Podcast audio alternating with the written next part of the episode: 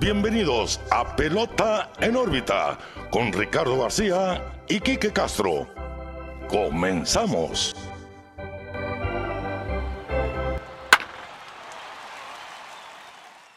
Hola, ¿qué tal amigos? Bienvenidos a una nueva edición de Pelota en órbita. Los saluda como siempre su amigo Ricardo García y estoy muy bien acompañado de mi amigo y su amigo Quique Castro. ¿Qué onda, Quique? ¿Cómo andamos? Muy bien, Ricardo, muy feliz. Estamos de regreso, no estábamos muertos, aunque decían por ahí que sí. Estaban de parranda, dice. Estamos guardaditos, vamos a dejarlo así. Nos pegó el COVID de Nos- como quieran la temporada ah. pasada. Hay que.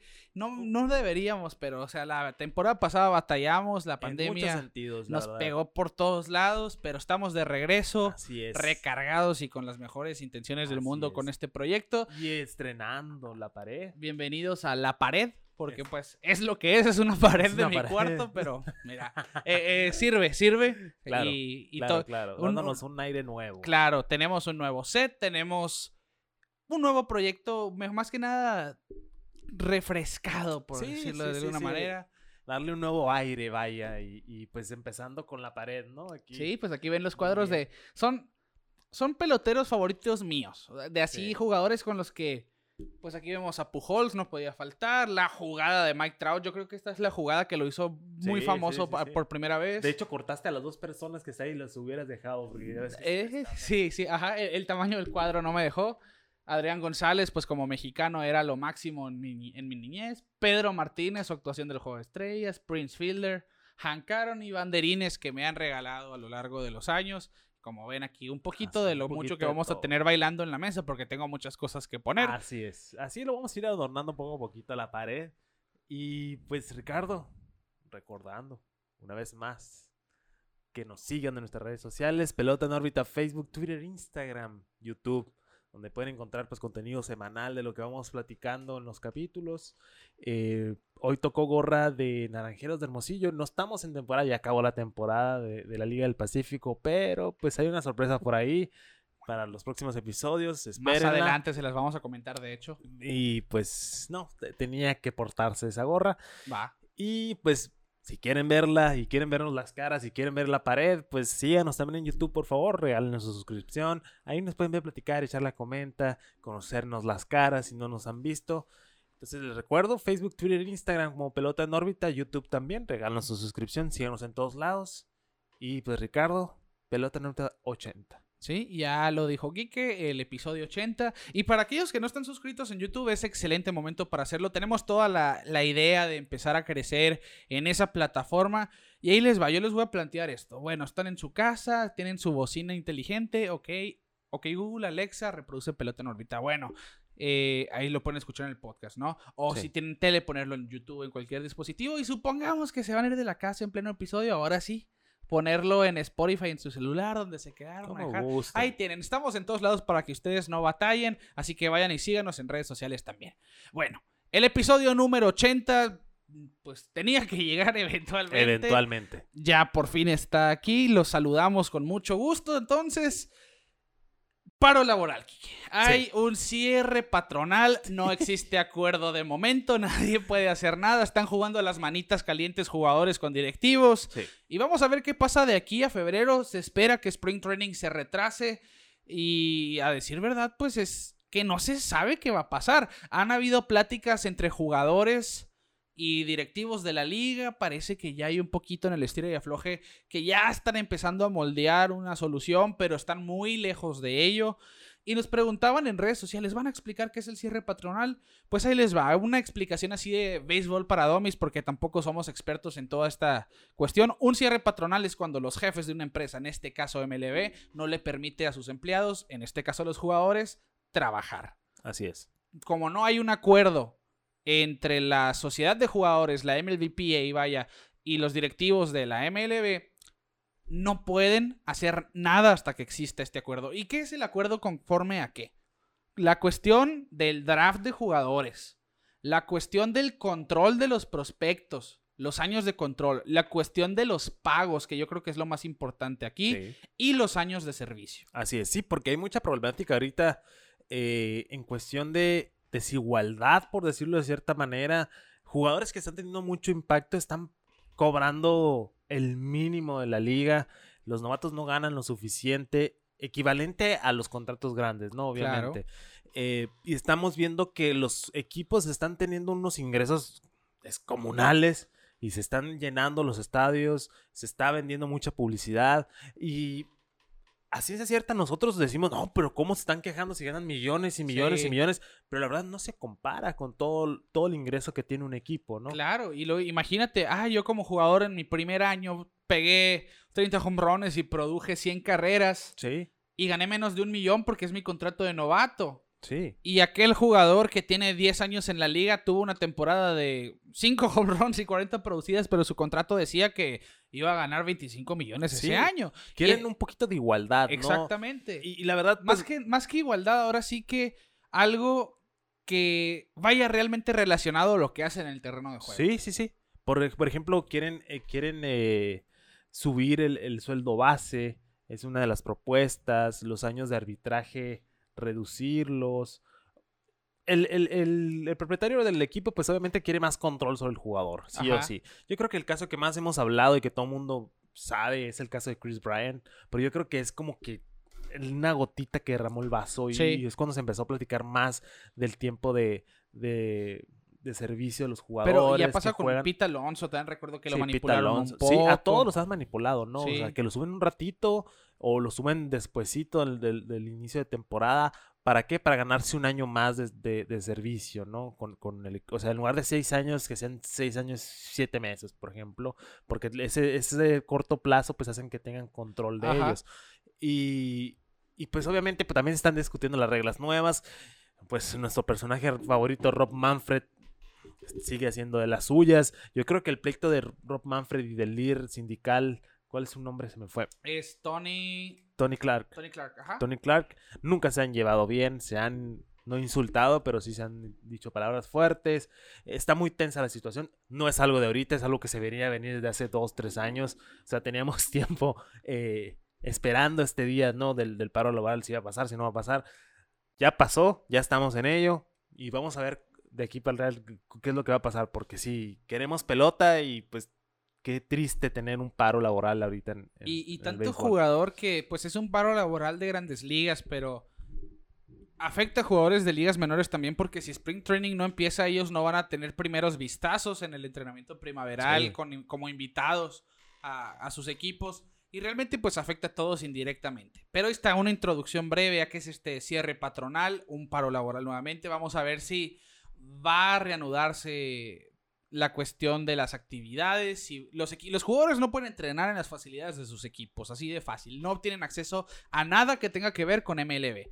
Así que están haciendo lo que pueden por fuera. De hecho, hemos visto jugadores entrenando con rivales. Por ejemplo, vimos ese video de Rafael Devers con Luke Voigt, por ejemplo. Se ponen de acuerdo para entrenar lo, lo mejor que puedan, porque es todo lo que pueden hacer. Sí, se tienen que preparar para que en, cuanto, en cuanto digan ya se armó, estar listos, porque sí. Incluso un plan B, eh, José Urquidi, no sé si supiste, firmará en caso de que no haya eh, grandes ligas esta temporada, que lo veo también muy difícil que no haya temporada, con los sultanes de Monterrey para jugar en verano, como un plan B. Bueno, pues él, no se puede quedar un año inactivo. Sí, no, no, imagínate.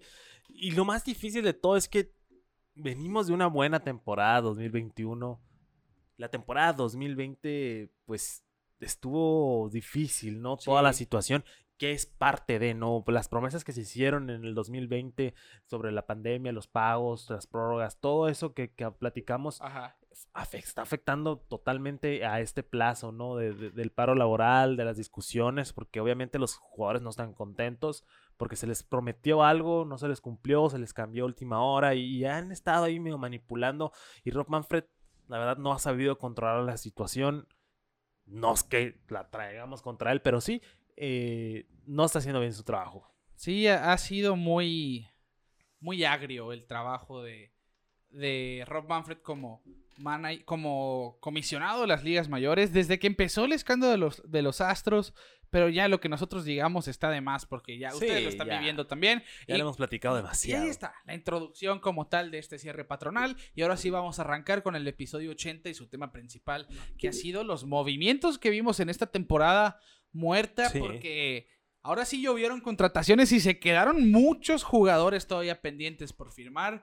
Y arrancamos, Kike, entonces con Steven Matz. Firmó por cuatro años, 44 millones con los Cardinals. Sin duda, pues un zurdo que tuvo buen trabajo con los Blue Jays esta temporada. Un ex-Met de Nueva York. Kendall Graveman va a jugar con los White Sox ahora, consiguen otro relevista de la élite. Sí. Después de que Craig Kimbrell no tuviera el mejor de los papeles como refuerzo, llegando de los Cubs, Kendall, eh, Kendall Graveman va a estar ahí por tres años, 24 millones de dólares. Me gusta esa firma, yo creo que Sí. fue, fue como que el breakout de los, de los relevistas de esa temporada. Fue quien resaltó, mejoró más, vaya. Sí, y al final de cuentas eh, es un apoyo a, a- al cerrador de, de los White Sox. Sí, a Liam Hendricks. Liam Hendricks, que hizo buen trabajo, pero sí, igual siento que lo cargaron mucho al final de la temporada. Y Kimbrel, pues no hizo la chamba, no le fue bien con, con Sí. White Sox, nomás se cambió de, de- de estadio. Y, y aquí lo comentamos, ¿no? Porque el, el bullpen de Chicago se armó muy bien. Porque Sí. tenían a. Ya tenían a Hendricks, que es probablemente el mejor cerrador de la Liga Americana. Tenían a. ah, se me olvidó. el Garrett Crockett, el zurdo este. También a Michael Sí. Kopech. Sí, Luego llega Ryan Tipera y Craig Kimbrell. Y la verdad es que terminaron decepcionando como Sí. bullpen. Eh, Parecía un equipo como los Naughty Boys de Cincinnati en los 90 y fue todo lo contrario. No, no, no se concretó lo que se veía en papel. Bueno, vamos a ver si esta temporada el staff de Tony La Russa sí puede juntar un poquito más las piezas y hacer las cosas como esperamos que le hagan los White Sox. sí. Y seguimos entonces con las firmas. Un equipo que ahora sí, lo dijimos la temporada pasada.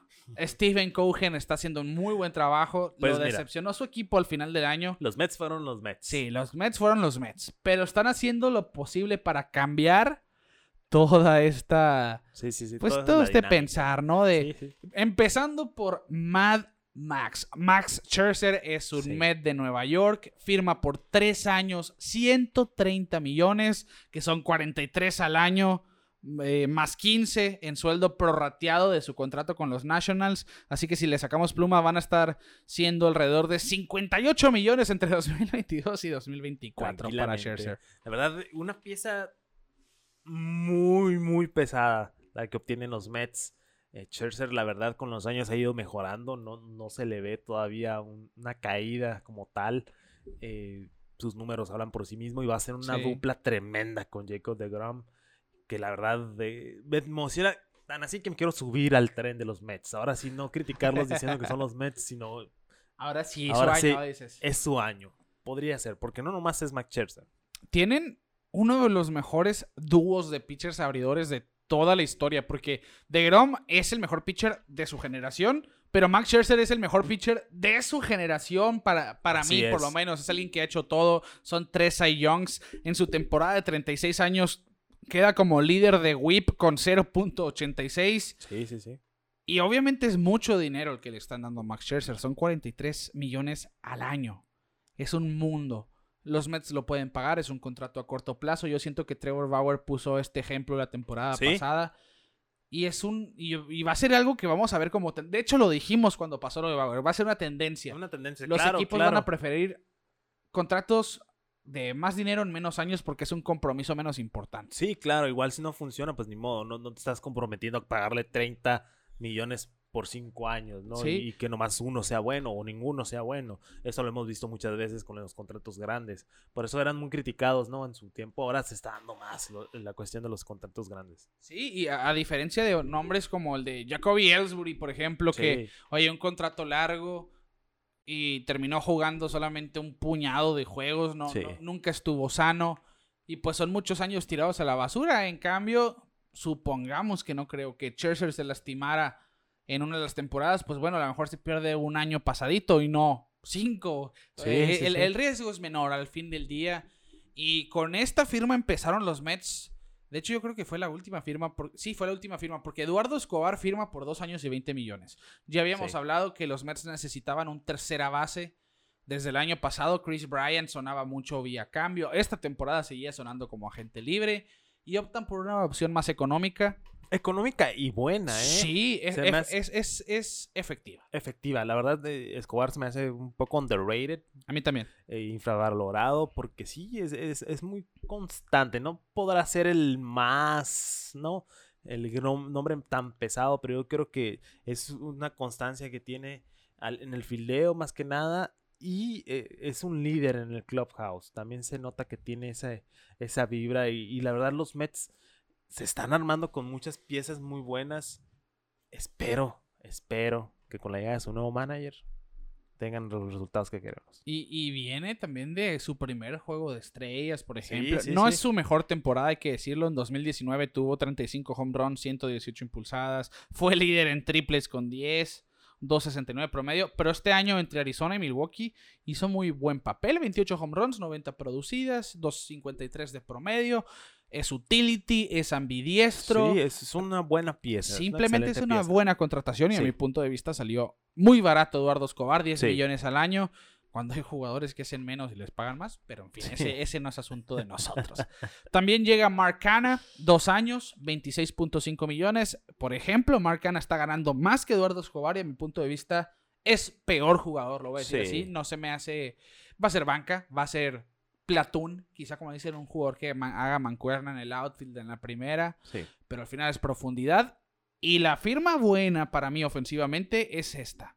Starling Marte. Sí, la Sin verdad duda. eh, es el bat fuerte que necesitan los Mets. Yo creo eh, es una buena contratación. Marte que tuvo una buena eh, una buena segunda mitad de temporada con los Oakland A's. La verdad no fue suficiente para llevarlos a, más allá del playoff. Fue muy mal a los Oakland A's al final de temporada. Pero la verdad es un tremendo bate de poder que va a ayudar a esa ofensiva de los Mets que la verdad necesita carreras porque veíamos a DeGrom perder juegos 1 a 0. Entonces, sí, y va a ser probablemente el primer bat de los Mets porque fue el primer jugador en estar en los líderes de robos de la Liga Americana y Nacional en la misma temporada. Hay que recordar eso. Tuvo 47 robos esta temporada, 22 con los Marlins, 25 con los Atléticos, batió de 300 para los dos equipos, una temporada muy productiva como primer bat en 120 juegos porque se lastimó y terminó poniendo 55 producidas con 12 cuadrangulares, 3 triples, 27 dobles. Realmente una buena temporada para, para el dominicano. Así Vamos es. a ver si es una... Para mí es una excelente contratación Sí, sí, para sí. los Mets que va a conjugar muy bien con Brandon Nimo, que va a estar mu- también con Dominic Smith, con Pete Alonso. Ese lineup realmente está agarrando mucha, mucha forma. Javier Baez había empezado mal, terminó bien con los Mets, hay que decirlo. Pero su momento ya había llegado con Nueva York. Siento yo que al final no era una pieza correcta para ese equipo. Sí, se intentó hacer ahí la dupla con Lindor. Ajá. Obviamente jugaron bien en la defensiva, pero no, no siento que hizo ese clic con los Mets de Nueva York en su totalidad. Y pues más adelante platicaremos qué es lo que sucedió con él. Pero bueno, Starling Marte, buena contratación. Y la verdad hay que mencionar, tú sabes, yo soy mucho de los managers. Sí, Y se viene un manager de alto calibre, Buckshot Walter, a los Mets de Nueva York. 10 de 10 esa firma, ¿eh? Sí. A, mí, a mí me gusta, es un manager Sí. de experiencia. A él no le van a platicar nada. También Claro. es un manager que tiene buena relación con sus peloteros. Sí. Pues se va, él, él se va a Rojas, sale pues por el camino de la amargura. Tristemente le, le toca a él decir adiós. Sí tenía un muy buen equipo con el que no pudo hacer mucho. También está en una división muy complicada, hay que aceptarlo. Pero los Mets están conformados para ganar ya. Sí, ya, es un equipo ya hecho.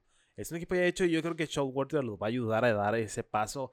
Lo hizo mucho tiempo con los Orioles. También tiene esa fama de tener equipos que en cuanto sale Showalter gana la Serie Mundial. Pasó Sí. con los Yankees, pasó con los D-backs, con los Orioles no, porque pues no. Pasa, son los Orioles. Pero los llevó a playoff varias veces. No, varias veces, con un equipo bueno de, Sí. de- de Orioles. Pero pues me gusta mucho su estilo de juego, me gusta mucho cómo, cómo maneja Walter, un señor de vieja escuela. No creo que pase lo que pasó con, por ejemplo, con el manager de los White Sox, se me fue el nombre. Tony La Russa, Tony La Russa, ¿no? que ahí está en medio. Es- ahí está, mira, con su perrillo. Em, ese choque generacional que siento que hubo con los White Sox, con esa base joven, siento que Walter no va a ser tan, tan así.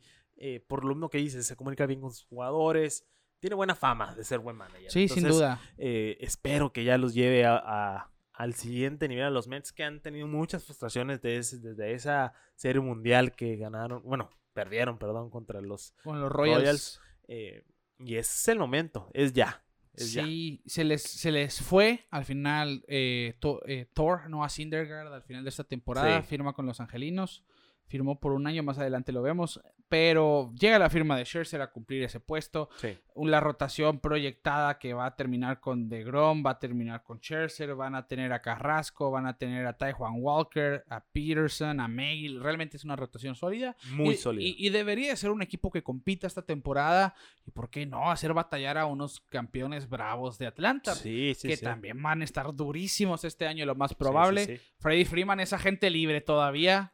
Ah, yo creo que se queda. Yo, No, creo que yo se yo queda. también, pero no puede firmar hasta que el cierre patronal No, se acabe. Yo siento que también vimos muchas, eh, ya saliéndonos un, un- paréntesis del Ajá. tema, siento que vi- vimos muchas firmas tan seguidas porque no saben qué va a pasar. Que lo platicamos aquí. ¿Recuerdas que dijimos, todos van a firmar o van a tratar de firmar antes del primero de diciembre? Sí. Y fue precisamente el 30 de noviembre que firma tras firma, tras firma, tras Sí, firma, sí, tras firma. Y queríamos sacar el episodio. Qué bueno que no lo sacamos en ese entonces porque todavía llegaron cambios y Sí, demás. faltaba mucho movimiento todavía. Pero el- lo, lo- lo seguro es que hay muchos jugadores que ya se quedaron apalabrados. Ya hay un acuerdo ahí eh, Previo. previo y nomás digan luz verde.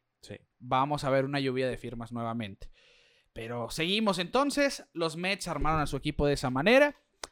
Buck Walter es su nuevo manager. Probablemente hagan un muy buen trabajo esta temporada. En la Liga Americana, Robbie Ray firmó con los Marineros de Seattle el Cy Young de la Liga Americana por 5 años, 115 millones. Merecidísimo este contrato. Claro. Siento yo que hasta barato salió este hombre. Porque no te digo que vuelva a ser Cy Young, pero el nivel que vimos ya va a ser una tendencia para el Sí, no, revivió su carrera, Robbie Ray. La verdad, estaba decepcionando bastante. Desde el principio se tenía muchas esperanzas de él, pero nu- nunca se vio, nunca se vio. Llega con los Blue Jays y hace un tremendo trabajo que se hizo merecedor de, de- de- de- del Cy Young y, y la verdad, Sí. ganado, ganado. Vamos a ver qué papel hace con los Mariners, porque los Mariners se quedaron a nada de playoffs A este un año. juego. Se quedaron en un juego, tuvo un cierre tremendo de temporada, los marineros no les dio, pero se quedan con la espinita, se quedan con la esperanza Claro. y creo que Robbie Ray es una excelente pieza para ese equipo. Sí, sin duda es una muy buena contratación la de este zurdo que terminó siendo líder de ponches, de efectividad, de entradas lanzadas, de era más de whip en la liga americana y así te ganas el Cy Young, siendo Sí, líder claro, en casi todo. siendo el mejor. siendo el mejor. Los marineros estuvieron muy activos, se quedaron con un sabor muy agrio de boca después de ese cierre de temporada. Sí. Adquieren a Adam Frazier también por los prospectos Ray Kerr, que es un pitcher zurdo, y Corey Rozier, que es jardinero. Pasan entonces a los padres de San Diego. Sin duda, Frazier un muy buen segunda base, lo vimos Sí. en el juego de estrellas. Un muy buen primer bat, tiene buena velocidad, no tiene poder, pero con que esté en base, con que su guante siga siendo bueno, sin duda es una, es una transacción que a mí me gustó mucho porque Sí, ganar, ganar. Sí, ganar, ganar. Es un jugador que está listo, que va a llegar a sumar solamente a los marineros. Así que es Robbie Ray, Adam Frazier llegan a los Mariners, sin duda refuerzan ese equipo, pero abismalmente. Hablando de los Blue Jays y Robbie Ray, pues quien va a llegar a tapar su puesto es Kevin Gossman. Yo me sorprendí con que los gigantes no refirmaron Sí. a Kevin Gossman. Después del tremendo trabajo que hizo, un contrato bien, Ajá. 5 años, 110 millones. No sé qué tanto le hayan ofrecido los mismos gigantes, pero hizo un buen trabajo y vamos a ver cómo le va con los Blue Jays. Va y se mete a una rotación que la verdad se ve muy buena para el próximo año. Sí, yo, yo, yo pienso lo mismo, porque ya no es. También se quedan con Berríos, que lo amarran a largo plazo. Sí. Siete años, 131 millones. Y qué bueno que lo hicieron, porque cambiaron a su mejor prospecto actual, a. Minnesota por él. Obviamente la tarea principal era, bueno, vamos a hacer este movimiento con la misión de extender a Berríos. Lo Sí. están haciendo, buen trabajo ahí. Van a tener a Berríos, van a tener a Gosman, van a tener a Ryu, van a tener a Manoa, que tuvo un temporadón como novato. Y se espera que Nate Pearson regrese esta temporada. Nate Pearson fue su prospecto número uno hace un par de años. Las lesiones no lo han dejado despegar. Pero los Blue Jays, a mí, Kike, personalmente es el equipo del este que más miedo me da. Ok. Sin problemas. Pues mira, tienes un punto. Es el Sí mejor lineup. sí me- lineup. Sí me sorprendiste con esa declaración tan fuerte. Porque sí, eh, quieras o no, los Red Sox hicieron un buen trabajo, se desinflaron un poquito, pelearon mucho, la verdad, llegaron muy lejos. llegaron a la, a la final de la Liga Sí, Americana. no, excelente temporada, la verdad. Los Yankees, perdonen y no se me vayan a enojar, porque ya sé que varios se me van a enojar, decepcionaron un año más. Sí. Y los Blue Jays, yo creo que se encendieron, pero un poquito tarde. Porque siento, siento Sí. que hubieran hecho una mejor puja por la división. Cuando los caen los Red Sox y los Yankees simplemente no levantan, eh, les faltó, les faltó un poquito, les faltó nada. Y el, el- el problema más que nada es, fue su bullpen. Estoy, estoy muy consciente de ello. El bullpen de los Blue Jays se desplomó a mitad de temporada. Incluso los llevó a poner... Ay, se me fue el nombre. Ahorita, ahorita me voy a acordar. Cambiaron su cerrador al final de temporada, que fue un acierto. Ahora esta temporada pues hicieron lo, lo posible para llenar esos huecos. Pero lo que sucede es que tienen una de las mejores ofensivas del béisbol. Sí, no, no, no. Se les va Marcus Simeon a los Rangers de Texas, que ahorita lo comento. Pero lo que estaba haciendo Espinal, ahí es Espinal, era un muy buen trabajo. Por Sí. lo tanto, dicen, bueno, podemos no pagarle a Espinal. Digo, no pagarle a Simeon, quedarnos con, con Espinal esta temporada, con Santiago Espinal. Que es infield, va- terminó bateando aquí que 311 en 92 juegos Sí. es buen bat, es lo que estamos viendo. Por lo menos es lo que ha demostrado en su primer año. En su bueno, su segunda temporada en parte. Pero toman ese riesgo. Biggio probablemente va a haber más tiempo en el, en el infield otra vez. Es un equipo que siento yo, pues sí, se les fue Simien, pero siguen teniendo a Teoscar Hernández, Vladimir Guerrero, Bo Sí, no, la, la base de los juniors sí ahí. Sí, Y no. la verdad eh, van a seguir dando. No, no, de eso no tengo duda. Pero pues las divisiones este se va cerrando un poquito más, un poquito más cada vez. Los, los, los Rays se volvieron a, a- a llegar lejos, pero pues igual no sabemos. Es como una moneda al aire los Tampa Bay Rays. Al final de cuentas no sabemos cómo van a, van a responder este año. Se va a poner interesante como todos los años, Ricardo. La, Sí. este la americana es, es una división Sí, sigue siendo nomás los Orioles el único equipo que no Sí, compite que no de, pinta. de momento. Sí, de, que no porque pinta de para nada momento. en este momento. Pero sin duda es, es Jordan Romano, el, el nombre que tenía Ah, en la cabeza. Sí. Terminó haciendo muy buen trabajo, efectividad de 2.14, 23 salvamentos, 85 ponches. Realmente estuvo muy bien cuando le dieron la novena entrada. Y el bullpen de los Blue Jays sigue siendo pues una interrogante. Ese va a ser el factor Sí. de qué tan lejos van a llegar los azulejos de Toronto. Sí, no sabemos todavía qué movimientos vayan a hacer. O ah, sea, exactamente. estamos, a- estamos en- con la estufa ahí apagada Ajá. porque pues el paro laboral no permite ningún tipo de movimientos. Pero vamos a esperar a ver si, si hacen algo. Exactamente. Y pues hablábamos de, de Marcus Simeon, Quique. Se va a los Rangers de Texas que increíblemente jalaron el gatillo, Sí. pero múltiples veces. No nomás se quedaron con Simeon, que por cierto lo firman por 7 años, 175 millones después Me- de esa temporada histórica. me, me sorprendió, me sorprendió que los Rangers de Texas se- hubieran sido compradores este año, porque la verdad, eh, pues, no, no, no, no, no sé, o sea, no me lo explico, vayan, porque igual no es de que vienen de una temporada y Sí. más o menos. Vienen de, vienen de perder 102 juegos. Sí, pues, o sea, normalmente cuando un equipo hace una contratación, o varias, porque fueron varias las que hicieron, Sí. eh, y más que nada, puro jugador ofensivo. También es lo que me pone mucho en duda eso. Eh, Es que la, la ofensiva de los Rangers fue basura el año Sí. pasado. Realmente les fue muy mal. Es un equipo que fildea muy bien, eso sí lo, lo acepto.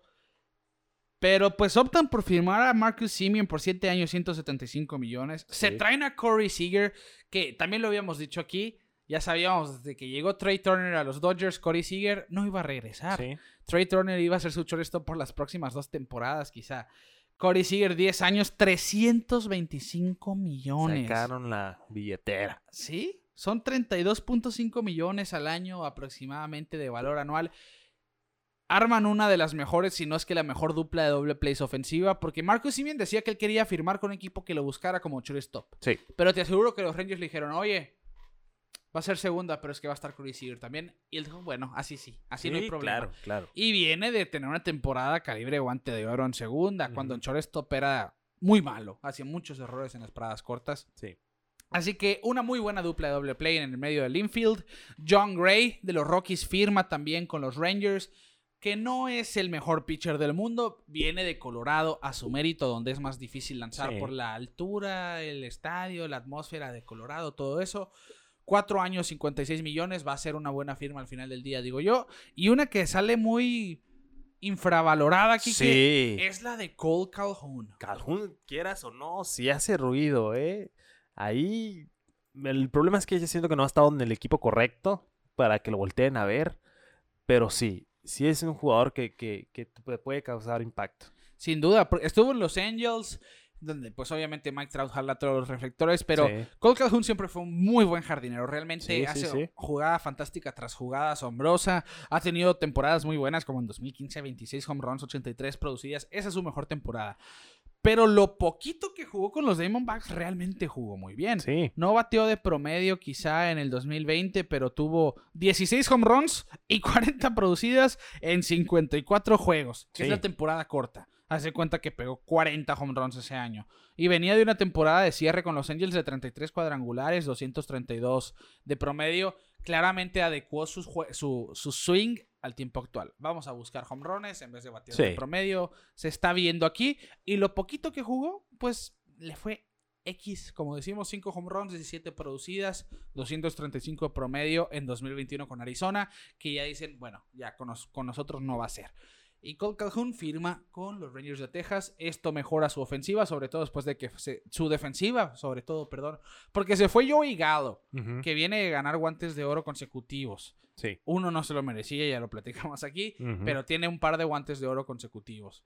Sin duda, dejaba ese hueco eh, defensivamente hablando. Cole Calhoun lo llena, pero fácil Sí. eh, en, en cuestión de necesidad defensiva. Así que los Rangers van a contar con un buen equipo. Ese infield, lo más seguro es que Asaya Kinner Caldefa vuelva a jugar tercera. Este año lo vimos en el shortstop.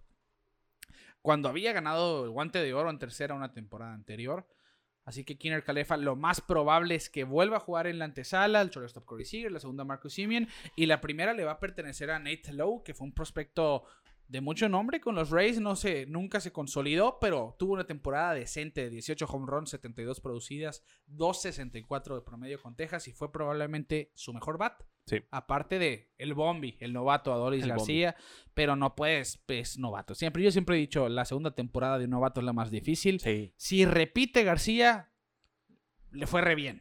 Realmente tiene un reto, un desafío por delante. Los Rangers hicieron un buen trabajo, tienen pitchers jóvenes. Vimos también, pues esta temporada a nombres como Dane Dunning, que venía de los White Sox con su primer año completo. Kyle Gibson, con, que la parte de la temporada que estuvo con ellos estuvo muy bien. Después lo cambian a Filadelfia. Foltynewicz, Jordan Lyles, Colby Allard. Les fue pésimo. Por eso traen a Gray. No espero que sean de impacto inmediato estas firmas, pero No. sí pensando en unos 2, 3 años a futuro. Sí, consiguiendo un pitcher de calidad, yo creo que terminas de armar este, este monstruo, ¿no? Sí. Y sí, sin duda, sin duda es lo que, lo que necesitan. Ese lineup sí va a despertar. Por lo menos van a ganar un- más de 70 juegos esta Sí, temporada. no, se van a ir en rojos. Yo sí, creo no- que no van a perder 100 juegos otra. vez. van a tener una temporada ganadora, no sé qué tanto, pero siento que sí van a tener una temporada ganadora. Arriba de 500. Yo digo que no. Yo, ¿No? yo- a lo mejor sí ganan 80 juegos si acaso, Ok. pero vamos a ver. el tiempo nos lo dirá. Sí, sí, sí. Michael Waka firmó con los Medias Rojas de Boston. Sorpresivamente buscaron tres abridores los que firman los Red Sox. Porque firman a Waka, firman a James Paxton y firman al veterano Rich Hill. Que pues van a estar compartiendo Sí, las pues, páginas. Se, con- se va Martín Pérez, Ajá, se, va, Pérez, se va Richards, Richards, ajá, y se queda Chris Sale, se queda Ovaldi, Sí. se va Eduardo Rodríguez. se va Eduardo Rodríguez. Sí, por ahí va la... Tanner Houck se queda, obviamente, eh, tiene tiempo de control aún. Una rotación, pues, que, que toma un poquito más de, de profundidad por Sí, parte de los Red porque Sox. quieras o no, la veteranía de Waka y la veteranía de Hill van a ayudar. Paxson también no viene de la mejor temporada, pero No, pues siento que Viene ya- de no jugar técnicamente. Bueno, sí. eh, creo que, que también ya, ya está familiarizado con la división. O sea, son piezas buenas, pero la de Waka sí, sí, sí, no la vi venir. Sí, a mí, a mí también me llamó la atención. Está pensado como abridor, como relevo. Vamos a ver cómo lo manejan. Como no hay Sí. spring training, no hay información ahorita de por medio. En teoría, este mes de febrero tendrían que reportarse pitchers y catchers. Sí. Y a finales del mes empezar con spring training. Pero eso no se ve por lo pronto como algo Va a que ser va a algo- yo siento que va a ser algo sorpresivo. No creo que se atrase la temporada. No Yo- creo. Yo, yo tampoco. Sí- Puede ser que tengamos menos spring training, Ajá. Pero no creo que se atrase. Porque al final de cuentas es ganar, ganar. Pero bueno, eso ya es otro tema. Sí, a- yo, yo, yo pienso lo mismo. Vamos, vamos a ver qué sucede. Los Red Sox jalan el gatillo con estos jugadores, con estos pitchers veteranos. Jimmy García firma con los Jays. Él fue quien llega a darle un boost a ese bullpen. Firma por dos años y 11 millones. Sí. Tuvo buena temporada. Estuvo como relevo de, de los Astros de Houston. Estuvo también eh, como refuerzo ahí. Héctor Neris firmó con los Astros. Que viene de jugar con los Phillies. Fue un buen relevista Héctor Neris. Lo, lo alternaban entre la novena, la octava y la séptima entrada, lo gastaron mucho, pero fue, hizo buen trabajo. Se va Hill de los Rays, llega Corey Kluber, Sí. entonces, que viene de una temporada donde tiró un juego sin hit ni carrera, pero se terminó Sí. perdiendo media campaña por lesiones. Yo creo que la, después de ese juego, ya Todo su se vino- temporada se vino sí, abajo. se ¿no? Y vino tenían de mucha esperanza los, los, los fanáticos de los Yankees que fuera esa pieza clave, ¿no? Pero al final de cuentas no resultó. Y pues los Rays otra vez con esa tendencia de traer veteranos a un equipo joven. Lo hicieron con Rich Hill, lo hicieron con varios jugadores. Y siento que. que Con Charlie Morton. con Charlie también. Morton también. Siento que le va a caer bien a Kluber. Vamos a ver cómo lo manejan también. Pues viene de lesión. Eh, lo hizo bien. Se ha perdido bastante tiempo por Sí, lesión. pues en el 2020 que, que tiró, un inning tiró en el Sí, de 2020 y hecho- se lastimó De y hecho, luego... ni, ni terminó el inning. o sea, Ajá. 32 entra 35 entradas en 2019. Estamos hablando de un pitcher que ha lanzado desde el 2019 solamente 116 innings. Las lesiones lo han atormentado al dos veces Cy Young. Pero vamos a ver, yo, yo digo que es una buena firma. Sí. El, el riesgo es muy bajo. Los Rays tienen Sí. mucho dinero para gastar. aunque Igual no es un equipo que lo hace. Sí, dinero. 8 millones, pues es un Sí. año. Está, está bien, es una, Sí. es una buena firma. Y cuidado con los Rays, porque esa rotación, si bien no va a contar con Tyler Glasnow por operación del hombro, del codo, Cy Young, que diga, El Tommy, Tommy Young. Eh, Shane McClanahan demostró ser un muy buen pitcher Sí. joven. Shane Bass lo hizo excelente en, lo, en el poco tiempo que jugó. Realmente tiene un staff que al que deben de tenerle sí, no, cuidado. y está excelentemente manejado ese equipo. Entonces, y como te digo, siempre es como que una moneda al aire. O Todo puede salir muy bien o todo puede salir muy mal con los Rays. Últimamente ha salido muy bien. La verdad es que su estilo de, de- de elección de jugadores, de cómo hacen el equipo, la verdad, eh, hay veces que te quedas, ¿por qué firmaron a esta persona? Y, lo ves trabajar y dices, ok, tiene sentido. Igual vamos a ver cómo les va con, con, con Kluber. Pues al final, el, el tiempo también le dirá a los Rays si tomaron la Sí, decisión sí, sí, correcta. Luis Patiño probablemente vea más entradas ahora sí en la rotación Va abridora. a ser muy importante porque hizo un buen excelente trabajo. Y, y ese joven lanzallamas que, que emocionaba en San Diego y lo, lo cambiaron sorpresivamente, tiene mucho talento, tiene mucho potencial. Yo siento que, que puede hacer cosas muy buenas con Tampa Bay. Talento muy joven en su rotación, pero al final talento tienen. El caso de Javier Baez. Esta es la firma de la que quería hablar yo. No sé qué están pensando los Tigres. mejorar. Siento pero siento que le dieron mucho dinero y mucho Para mí tiempo. también. Baez no viene, tiene dos temporadas flojas ofensivamente. La verdad, el, el año pasado, como dices, terminó bien, cerró bien, pero no siento que ha sido el Javi Baez que era antes. Eh, no sé, seis años, 140 millones de dólares. Los Tigres también haciendo movimientos. Eduardo Rodríguez también se, se unió a los Tigres. Sí. Eh, o sea, me da gusto, pero siento que está muy arriesgada esta firma. Sí, pienso igual que tú porque es un buen jugador. Sobrevalorado, a mi punto de vista. Hasta cierto punto, porque güey, al final de cuentas eh, siento que nunca se ha establecido en una sola posición, por ejemplo. Eh, eh, eso sí, es, es verdad, es shortstop, es segunda, es tercera. Lo que lo pidas lo puede hacer bien. Sí, sí, sí. Pero esta temporada estuvo entre los líderes de errores. Sí. Es lo mejor de ambos mundos. O es jugada fantástica o es jugada desastrosa, Javier Sí, Baez. sí. ¿eh? Así ha sido y así fue esta Y temporada. a la pasada. ofensiva también. Sí, fue el líder de ponches de grandes, de, bueno, de la Liga Nacional. 184 ponches se llevó en la temporada. Terminó con 31 cuadrangulares y 87 producidas que lo respaldan, 18 robos, un promedio de 265. No estuvo mal. Eh, Yo lo digo, no estuvo mal. Pero necesita ser más constante, Javier Baez. Sí. Y es lo que es lo que a mí lo hace un jugador sobrevalorado. Sí, Para mí. Sí, puede ser. Sí, por eso te digo, se me hizo mucho tiempo, mucho dinero. Los Tigres se pudieron haber tomado la libertad de firmarlo un solo año, así como platicábamos, Ajá. un año, buen, buen dinero y hasta ahí, vamos a ver cómo resulta y luego te extendemos. Sí. O él se va a buscar otro, otro contrato, pero pues se la están jugando los Tigres. No sé qué planes tengan. eh, no tienen el manager con la mejor reputación. Pero es buen manager. Es buen manager, no estoy diciendo que no, pero pues ya está, ¿no? El asterisco por ahí. Sí. Eh, pero igual, este, siento que, siento que, pues, es un buen ambiente para Javi Baez, el de los Tigres. Un equipo que la verdad no está buscando nada por el momento. Yo creo que nomás están armando. Y, y hubo muchos futuro. rumores de, de que era Carlos Correa el que llegaba y se iba a reunir con AJ Hinch. Y de hecho, hasta se filtraron fotos de que Sí. desayunaron juntos. Que estuvieron todo el día juntos platicando. Y yo no lo dudo que hayan pensado en traer a los dos. Pues es que todavía no, todavía no pasa. Exactamente. O sea, todavía no saben para dónde va Correa. No saben Sí, si no sí se llegaron a un acuerdo alguna vez. Porque yo creo que, ¿con qué otro equipo está, ha sido legado Correa? Sonaba Texas también, pero ya firmaron a Seager. Sí. Sonaban, hasta los Red Sox sonaban porque hasta está este rumor de que Sander Board se puede salir de, de su contrato al final de la temporada. Pero yo, yo siento que si no se va a Detroit, vuelve a Houston. Puede ser.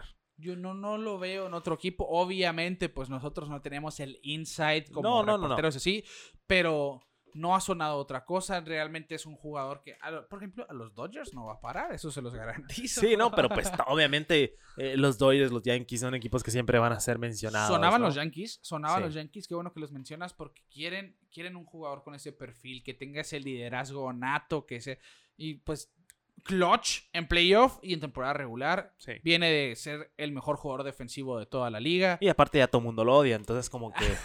y es un equipo que está acostumbrado a ese tipo de presión. Ese tipo quizá. de trato, entonces siento que, que, que sí es un buen fit Sí, para los, razón. para los Yankees. Pudiera ser, pero sorpresivo el que firman a Baez sobre Correa. Yo me quedo con que estaban buscando a los dos, a los dos puertorriqueños. Sí, y puede ser todavía que lo contraten. Y, o mover- sea, y dejar a Baez en segunda. pues. Sí, sí, sí. O sea, todavía no sabemos. No, no hay nadie mejor que ellos dos como para no firmar a Correa también en Detroit. La verdad que es un equipo que sí me sorprende que hayan, que hayan hecho una puja por un jugador como Baez, sobre todo con ese tipo de compromiso monetario, porque no van a ningún lado esta temporada, hay que ser sinceros. No le van... Simplemente están esperando el retiro de mí, casi, casi. Sí, yo, yo, yo pienso igual. Tienen prospectos muy prometedores. Ya veremos a Casey Mice, que tuvo muy buen año en su Sí. segunda temporada, su primera completa. Tariq Skubal se esperan grandes cosas. Matt Manning también se espera que sea un gran pitcher abridor. Y se me está olvidando el más importante, que es, tiene un nombre muy, muy raro, ahorita me voy a acordar también. Pero ni Willy Castro, ni Nico Goodrum, ni Jamer Candelario merecen más tiempo de juego que Correa o, o Baez. Es y que por ya. eso lo pienso así, de esa manera. Obviamente son jugadores jóvenes en Sí. desarrollo y me pueden callar la boca la temporada que entra. Pero igual pueden, pueden eh, aportar mucho también, ¿no? Javi Baez ya tiene experiencia en, eh, en ser mundial, estuvo en ese equipo mágico, los Cubs que quiero mucho, o sea, ya, ya tiene un buen, buen currículum. Sí, sí. vaya. Sí, todavía es muy joven, Claro. entonces tiene mucho que aportar a ese equipo de los Tigres. ya me acordé, Spencer Torkelson. Ok. que se espera, loco, ah, obviamente todo el mundo loco, ah, puede ser el próximo Mike Trout, pero porque tiene muchas Sí, herramientas, pero, pero, todo el mundo dice ahora pero eso, es ¿no? un prospectazo que puede ser eh, impacto inmediato para Detroit, se espera que debute esta temporada, Sí. pero bueno, ahí, ahí estaba, nomás ese nombre para que lo tengan en mente y presente ustedes también. Así que va, ese es un tigre de Detroit. Los Angels, a mí me gustó lo que hicieron los angelinos esta temporada, Al ¿eh? fin fueron por picheo. Michael Lorenzen, 6.75 millones, Un año. un año. el único utility vigente aparte de Shohei Otani. Sí. El único jugador de dos vías, mejor dicho. Abusados. Así que los Angels tienen a los dos jugadores de dos vías de las ligas mayores. No sé si lo habían pensado, Y pero estaría interesante ver a Otani pichando. Maddon es un desquiciado, entonces Sí, vamos a ver. Algo, algo raro va Algo a pasar a algún día, sí. Lo más seguro es que sí. La que se lleva sin duda la atención es la de Noah Syndergaard porque Sí. firma por un año 22 millones. Sorpresivamente, eh, Sí. sorpresivamente. Las lesiones no lo han dejado brillar a Syndergaard, pero sabemos el pitcher que es y que puede ser. Y me gustó cómo lo- le dieron la bienvenida, ¿no? Como que en brazos abiertos y, Exacto. y le dieron la oportunidad. Me acordé como cuando Tim Lincecum llegó a, a tirar con los Angels también. Ajá. Pues buscando, ¿no? Ellos también buscando. Revivir su carrera, ¿no? Los- Sí, sí, eh, sí. Y los Angels no tienen nada que perder. ah, sí, entonces- exacto. Bueno, ahorita sí. Porque- Los Angels sí, no pueden sí. desperdiciar más tiempo de Trout. Sí, Trout y, Y Ot- y Ohtani Ohtani, ahora. como está ahorita, hashtag Otani sano, el show, show, el show.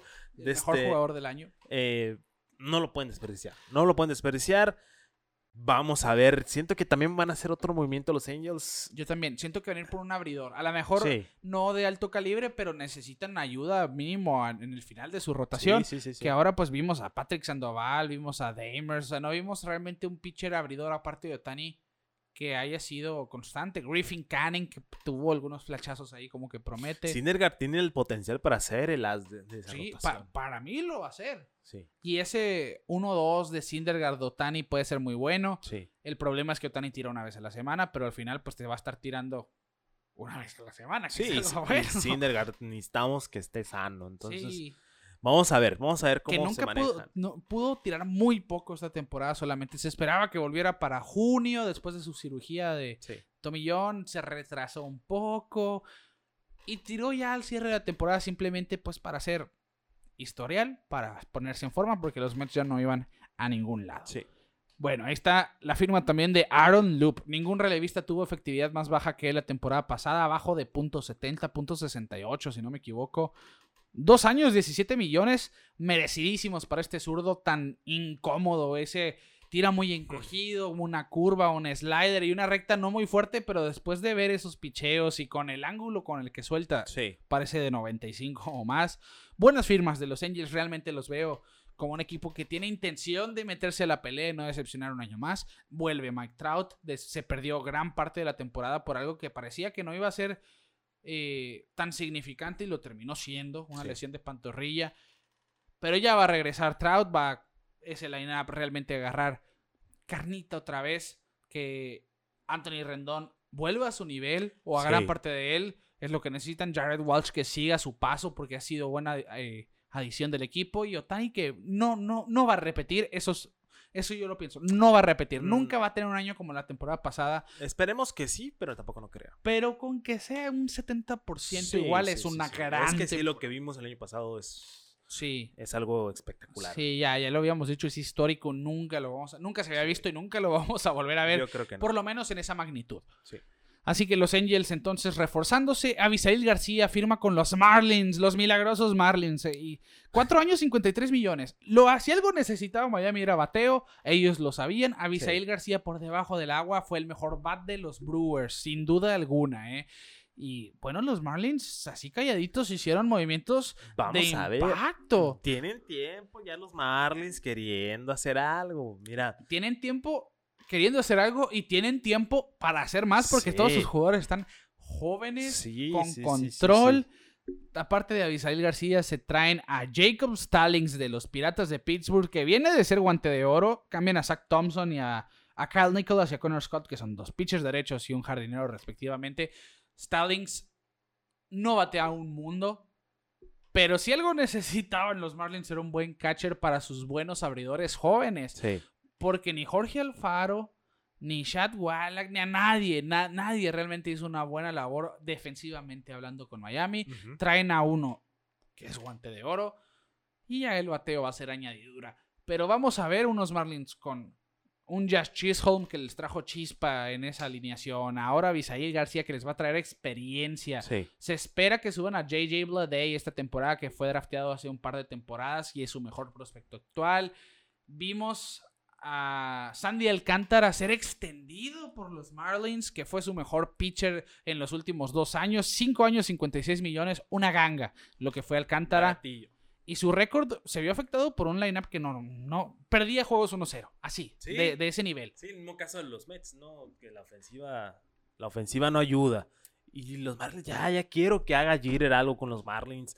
No sé por qué no, no, simplemente no se ve, no se ve ningún movimiento, así que tú digas. Pues uf, ahí va, eh, ahí va. Kim, Kim Enge está haciendo un trabajo sutil. Así, también muy calladita y todo, pero está armando un equipo. A mí me gusta lo que están haciendo los Marlins. Aquí somos Sixto Sánchez Fan Club, ya lo habíamos dicho. Ya viene esta temporada, parece indicar Sí, que, sí, sí, sí. que todo apunta a que sí vuelva este Y año. lo necesitan, Sí, surge. que Ya tocaron la, la tierra del playoff, claro, playoff extendido, pero llegaron. Y pues Sixto que llegue, que llegue enterito para, para poder volver a platicar bien de los Marlins. Sin duda, se va a Starling Marte, que era una pieza importante Sí, para ellos. sí, por sí, eso se traen a Abisail. Se espera que llegue Vlad esta temporada por lo mismo. Necesitan ayuda en el outfield. Se fue Dual a los Marlins. Su lineup se vio Se fue a afectado. los Bravos. Ah, a los Bravos, perdón. Eh, se vio afectado el, el lineup de los, de los Marlins. Hacen este, unos poquillos de movimientos. Vamos Sí. a ver si puede despertar esa ofensiva. Y es un equipo callado. No va a competir quizá esta temporada. No. O a lo mejor... Van a estar haciendo sí, ruido. Pueden hacer ruido. Y a lo mejor pegan un milagrito otra vez. Sí, Pero está difícil en difícil, división, sobre todo. sí, sí. Pero ahí están, haciendo su, su intento, su lucha. Extensiones, Wander Franco, 11 años, 182 millones con los Rays. Esta fue la que más me sorprendió a mí. Los Rays que no hacen nada de este tipo, nunca habían dado un contrato tan longevo, ni a Evan Longoria, ni a Wade Boggs, A ni nadie. a nadie. Ni a nadie así. Wander Franco es su primer jugador. Tanto así confía en este jugador. Que, Pues mira. que yo también lo hago, ¿eh? Ya demostró la temporada Sí. pasada, no fue novato del año porque llegó tarde. Solamente por eso.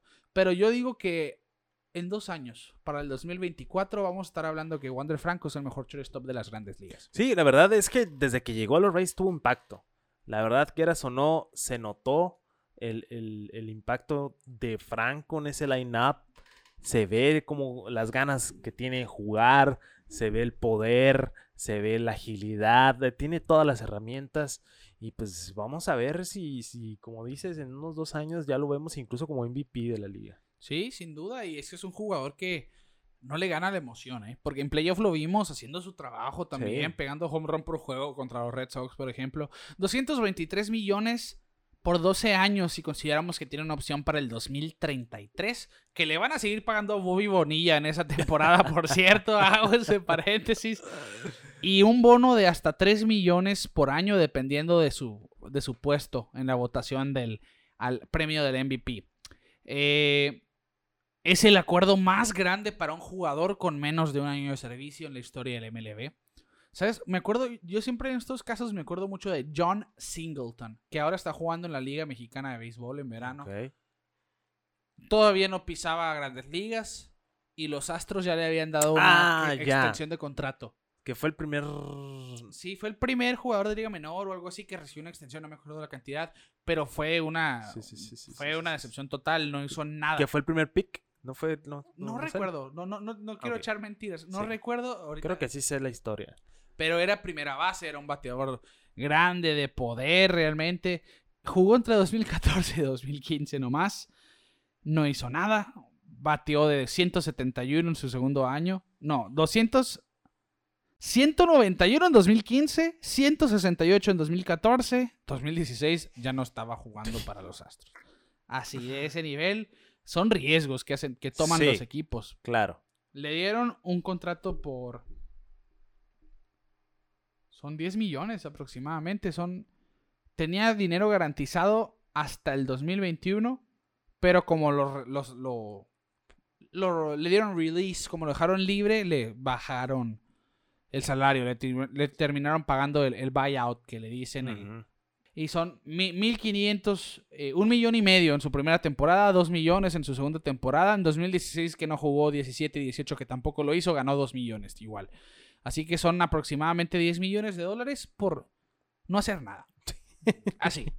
Pues así es la pelota, Ricardo. La verdad, ya lo hemos platicado. Ser ser un prospecto de alto nombre no siempre resulta. En el caso de Franco, pues ha resultado y ha resultado bien. Y es una gran apuesta que hacen los Rays, saliéndose de su manera habitual de, de, de manejar a sus jugadores. Y la verdad me parece excelente.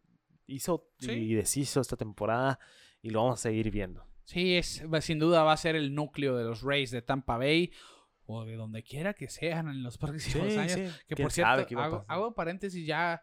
Tampa- eh, ¿Cómo estuvo el rollo? Ah, sí, me acordé. Rob Manfred, la Ah. liga le prohibió ya Tampa la recolocación del equipo. De eso de, de jugar media temporada. Ajá, sí, y de media jugar temporada. una la mitad del tiempo en, en Montreal sonaba, Sí. sonaba Las Vegas, jugar de sus juegos de casa 40 en Tampa y los otros 40 en otra ciudad. Y Tampa Bay sacó un comunicado que nunca fue su intención y demás, cuando de principio sonaba lo contrario, pero bueno.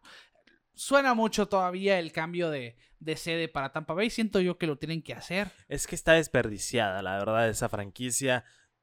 Tampa Bay está mal ubicado. Florida ha demostrado no ser fanática del béisbol. Sí, incluso los Marlins. Sí, que han los Marlins impulsado- estadio siempre está solo. Han impulsado pues la esencia latina, ¿no? Para Ajá. atraer al, al público latino. No ha funcionado. Sí, porque Florida está muy casado con el fútbol americano. Sí, sí, sí. Incluso, pues, José Fernández fue una pieza muy importante. Sí. Como que empezó el revuelo de los, Yan- de los Yankees, de los eh, Marlins.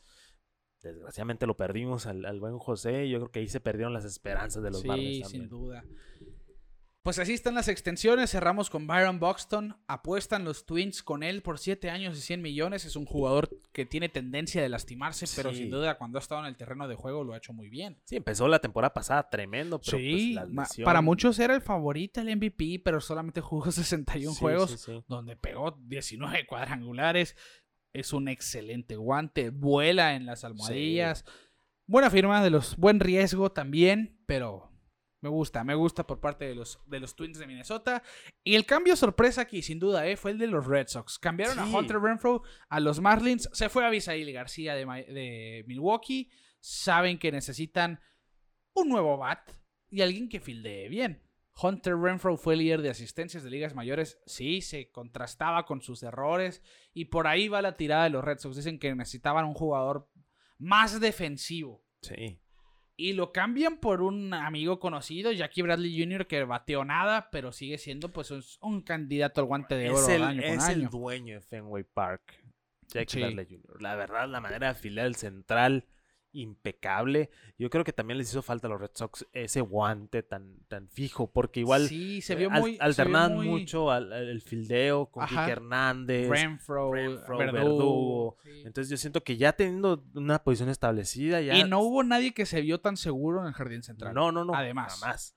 Entonces. Y Bradley, como la palma de su mano, lo conocía. Pero lo que suena aquí, más que Jackie Bradley Jr., obviamente él no es el atractivo, pero es el talento listo, pues quien va a llegar sin duda Sí. a jugar. No creo que todos los días como lo hacía antes, pero sí va, va a estar en los jardines.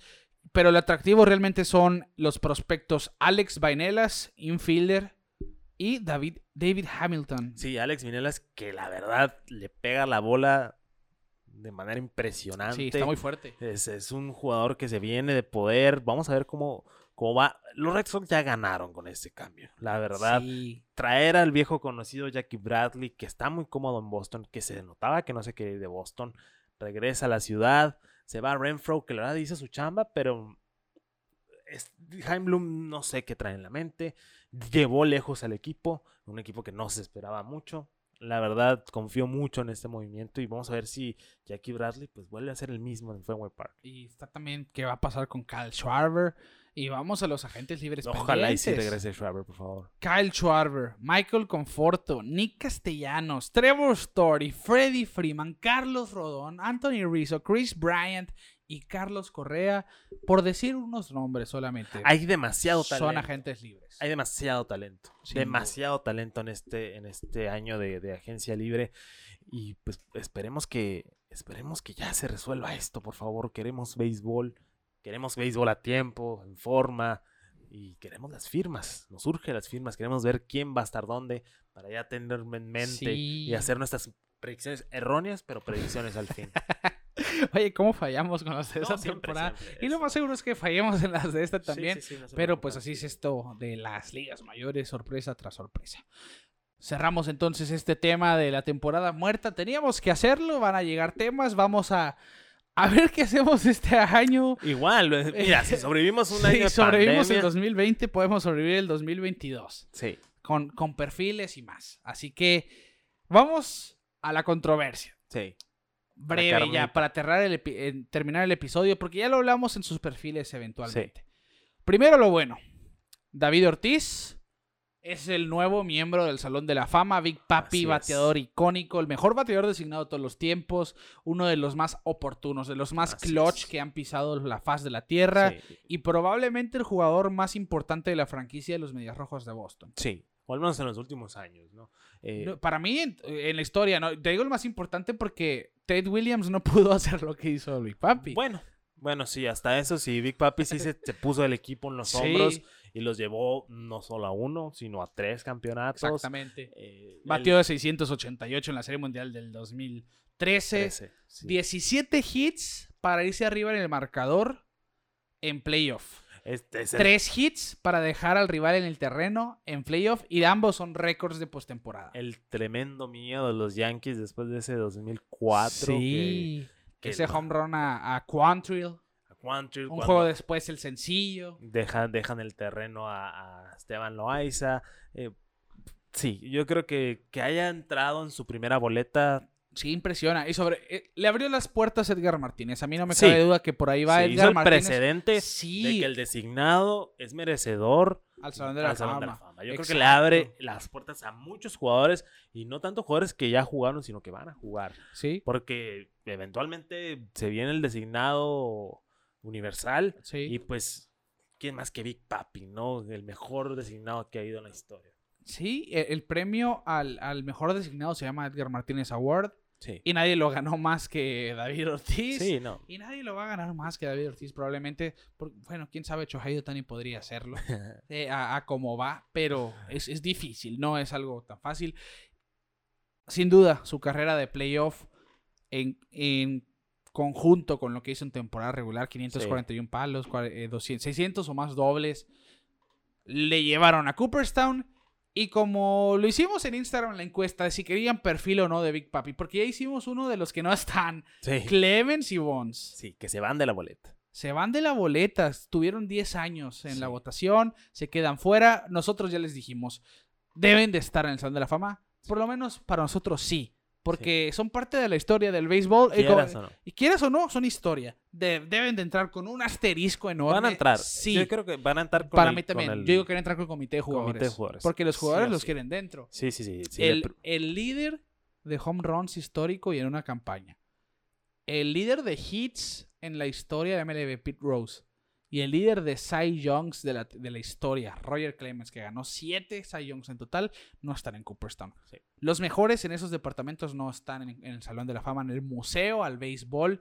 Y por lo menos ese distintivo les deberían de hacer. No te digo que les pongan una placa como, como No, sí miembros se- Salón de la sí Fama. se merecen su placa. Pero deberían de estar. Sí, para mí también la merecen. Pero como mínimo debería de haber algún apartado para que estén en Cooperstown. Sí, sí, porque, mira, la historia es así. La historia del béisbol fue lo que fue en los noventas, en los dos miles. Todos usaban esteroides, no nos vengamos con que Y sí, Bot Selling no. no. puede decir que no sabía. Selling está en el Salón de la Fama. Porque y, a él... y salvaron la liga a raíz de eso. Los periodistas que comieron a raíz de esto hicieron notas Sí. y que años después estaban atacándolos. Bueno, a lo que es vamos. todo es, un tema. es ¿no? un tema de doble moral por donde lo veas. ¿eh? Sí, sí, sí, Pero ahí sí. te va. Yo, yo, te- yo sí estoy muy con mucho conflicto en este aspecto porque yo digo, Bonds debe de entrar. Por la generación en la que estaba. Después del 2003 ya nadie que se haya dopado Es debería que- entrar. es porque que- ya se empezaron a hacer los dopajes reglamentarios de Eh, MLB. eso es lo que iba. Ya se empezó a sancionar. Ellos. Nada comprobado. Bueno, Bond sí lo admitió. Clemens no Eh, lo de admitió. hecho, Bonds no lo admite aún, pero hay quienes, quienes... Hay varios reportajes, incluso leí uno en Forbes hace poco, sí.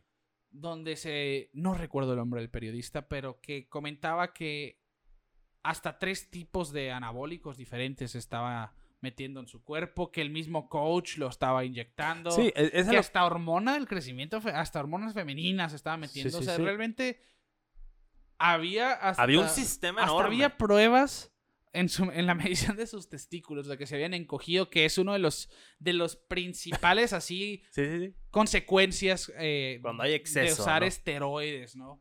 O al menos de un tipo, ¿no?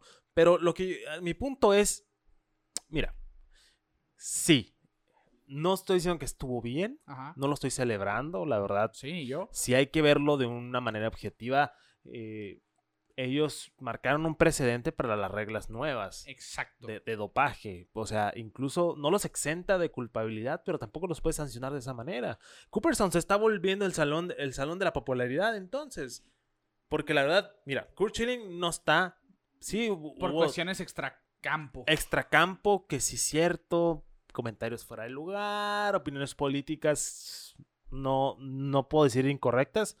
Cada quien puede decir lo que quiera, pero ¿por qué vas a juzgar lo que hizo en el campo por cosas externas? ¿Me explico? sí. Igual eh, en el anuncio de David Ortiz hicieron mucho énfasis que los, que los votantes tomaron en cuenta pues el aporte al juego, eh, qué tan, qué tan bien llevaban el juego, si lo llevaron a otro nivel. sí. eh, y la verdad siento que, que Clemens y, y, y Bonds lo hicieron. Sí, Salvaron el béisbol. Cubren todos esos departamentos. O sea, como, como salían los Simpsons, que llega Mac Maguire, ¿quién quiere ver cuadrangulares? Pues todos queremos ver Sí. cuadrangulares. Prefiero yo que me hayan enseñado, ah, mira, él is- logró esto, está el asterisco, pero lo logró. ¿Sí ¿Me explico? Sí. O sea, a que, ah, vamos a eliminarlo, vamos a borrarlo y esto jamás pasó y ya vamos a voltear para otro lado. Porque no, así no es la cosa. O sea, Sí, la historia está ahí. Pero ahí te va mi, ahí te va mi conflicto. Dejaste, si, si hubiera entrado Barry Bonds, Sí. ¿qué pasaba con Sammy Sosa, Mark Maguire, todos ellos? Si estaba Bonds, que Es que- obviamente fue mejor que los demás, sí, sí, sí. pero ellos deberían de estar dentro también. Y son de una misma generación, hay que verlo de esta manera. Maguire que sí admitió con el tiempo, ¿no? Exactamente. Maguire sí lo admitió. eh, Sammy Sosa, Sammy Sosa no. que yo sepa no, No, pero, no, yo Sammy Sosa que. Pero, todos el ellos estuvieron con el incidente de Balco. Palm- Palmero, Palmero, Rafael Palmero, José Canseco. Bueno, Canseco, pues ahí está el libro. Todavía no lo termino, lo tengo la mitad. Sí, pero, o sea, el, el chiste a lo que voy, el, el tema principal es, bueno, si entraba Bonds, hay que abrir expediente, bueno, entró un dopado, vamos a meter a los otros de esta generación, o meterlos en conjunto, no me importa, los de los que salvaron el béisbol, así, Sí, no sé por qué. Pero es que no, es que también volvemos, se está extendiendo un poquito esto, pero es que está muy interesante. Volvemos a la doble moral del discurso, pues salvaron al béisbol, pero con trampa, me explico, pero pues igual lo salvaron, pero pues tampoco los puedes juzgar por la trampa porque no era algo sancionado como tal. O sea, hay muchos grises en toda esa historia, entonces, mira, ya no estamos haciendo bolas aquí nosotros platicando, vamos a dejárselo a- a- al comité. al sí, de jugadores, sí. que ellos se den el tiro por nosotros. Que por cierto, ahora en diciembre van a hacer la votación para ver, para ver quiénes se entran por comité en Sí. el 2023. Lo más probable es que Barry Bonds entre de esa manera, que Roger Clemens, que Pero Roger no Clemens, ahorita. Roger Clemens tuiteó incluso. En cuanto aparecía en la boleta, yo empecé a ver, a dejar ese tema por el retrovisor, empecé Sí. a no ver, a ver, porque él sabía que, él dice, yo no jugué para entrar al Salón de la Fama, yo Sí, jugué por, claro, por competir y por desarrollar mi juego y, por mi familia, y- sí, y son- se, se tomó un trago como campeón. sí. No diciendo sí, me metí esteroides, me metí No, no, sustancias prohibidas, pero sí diciendo yo hice mi legado jugando Sí. y no me importa estar o no en el Salón de la Fama. Sí, y sí, sí, es cierto, o sea, Igual como, como Kurt Schilling, les digo, oye, por favor, no voten por mí. No me importa. sí, O sea, y le hicieron caso, bajó su porcentaje este año. sí, bajó su porcentaje Entonces, al 68%, si no me equivoco. Pues al final, volviendo, volviendo al tema de la boleta. dímelo. Sí, viendo la boleta, por ejemplo, Alex Rodríguez. Alex Rodríguez, Para mí no debe entrar. ahí tiene mejores números. no.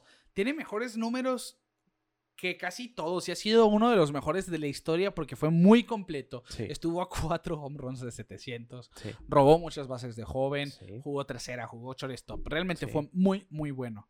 Pero tuvo más de dos incidentes de dopaje. Fue el primero caso- sancionado. Sí, toda estuvo la en el caso de biogénesis. O sea, él no aprendió la lección cuando ya se estaba sancionando. Y yo por eso digo, del 2003 para acá, Sí. Todo el que salga dopado ya no merece Sí, el. Salón de la Fama. Del 2002 para atrás es la generación de Bot Selig que lo hizo a escondidas del Sí. comisionado, digo, entre paréntesis.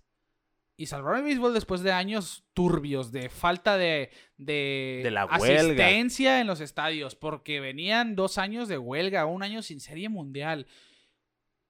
Se Al está final- repitiendo la historia. Sí, al, al- al final es que la historia se repite porque no aprendemos de ella. Sí. Pero en fin, ustedes ya nos dijeron que para, el- para el 70% de los que votaron en nuestro poll, Barry Bond sí merecía el Salón de la Fama, Roger Sí. Clemens también. Estamos de acuerdo con ustedes. Y de esta manera, aquí que vamos a llegar al final del episodio. Muy bien. Así después, porque nos podemos alargar en Sí, este sí, tema. sí. Ese tema da para mucho. Sí, lo- los invitamos a que si quieren escuchar sobre las carreras de Clemens y Bonds, las hicimos el año pasado, vayan, las chequen, ahí tenemos los episodios pasados. Los perfiles. Por ahí, ajá, los perfiles por ahí del episodio. Pronto 15, tenemos el de Big 16. Papi. El episodio que sigue, ahora sí lo vamos a decir. Sí. Tendremos a César Salazar en esta misma mesa. Será nuestro, será nuestro primer invitado, incluso presencial de Sí. pelota en órbita, porque Quique, pues ya tuvimos a Juan Gámez en una, en una llamada, tuvimos a, Karim García. a Karim García, tuvimos Lanzagorta. a Alfonso Lanzagorta, tuvimos a Humberto Humberto Cota, Cota. pero o a Oscar Soria Sí. también, a don, a don Oscar Soria. Todos ellos fue vía llamada, por videollamada. Ahora tuvimos la dicha de que César Salazar nos va a acompañar en este mismo estudio, así que chequenlo. Hoy lunes 31 de enero que ustedes están escuchando esto, el episodio 80, el lunes que sigue el primer episodio de febrero, la 81. entrevista con César Salazar. Así Platicaremos un poquito de su carrera, de lo que es para él, su enfoque, lo que sigue. Va a estar muy bueno, se los prometo. Así que ya lo saben. Síganos en todas las redes sociales como Pelota en órbita, Facebook, Instagram, Twitter, YouTube. Suscríbanse a este canal, por favor. En Spotify también suscríbanse. Compártanos con sus amigos, con su familia, en sus historias de Instagram, en su, donde ustedes quieran, porque de boca en boca es la mejor publicidad para nosotros. Prometemos seguir mejorando como creo yo lo hemos hecho. Poco a poquito, poco a poquito. Poco a poquito lo hemos hecho. Así que les agradecemos a todos. Les mandamos saludos también. Alberto Gutiérrez, mención Alberto honorífica. Gutiérrez. En serio, con, con la mano en el pecho, le digo muchas gracias. Vino Hermosillo. Sí. Que su esposa era de Cananea, nativa cananea. Vino Hermosillo por, por X o Y razón y nos contactó. Para su mala suerte, yo no estaba pendiente de las redes Sí, sociales. estuvimos un poquito desconectados, la sí, verdad. nos desconectamos y, y nos quería invitar unos tacos, pero pues ya, ya, ya quedó para la próxima. la en próxima. serio. Igual un saludo a, pues, a todos los que nos escuchan. Yo, personalmente, Rolando Valenzuela, Gerardo Valenzuela, Sí. Iván, Iván Jeremy, grandes amigos que siempre están al pendiente y pues es- estamos de regreso. Saludos a todos ellos, Valentín Medina también, que estuvo ansioso, y alguien que nos ha dado muchos ánimos, que por X o Y razón se enteró de cosas que nos pasaron personalmente, Sí. porque yo no lo conozco, que nos mandó muchos, mucha buena vibra, ánimos y todo, y que está todas las semanas deseoso de escucharnos. Cuche Real, Jeb Real se llama en Instagram. Les mandamos un cálido abrazo, en serio. Gracias a todos. A todos. Y síganos en todas partes entonces, pelota en órbita. Nosotros les decimos que la temporada muerta, pues así ha estado, muy callada. y nosotros nos vemos fuera de órbita.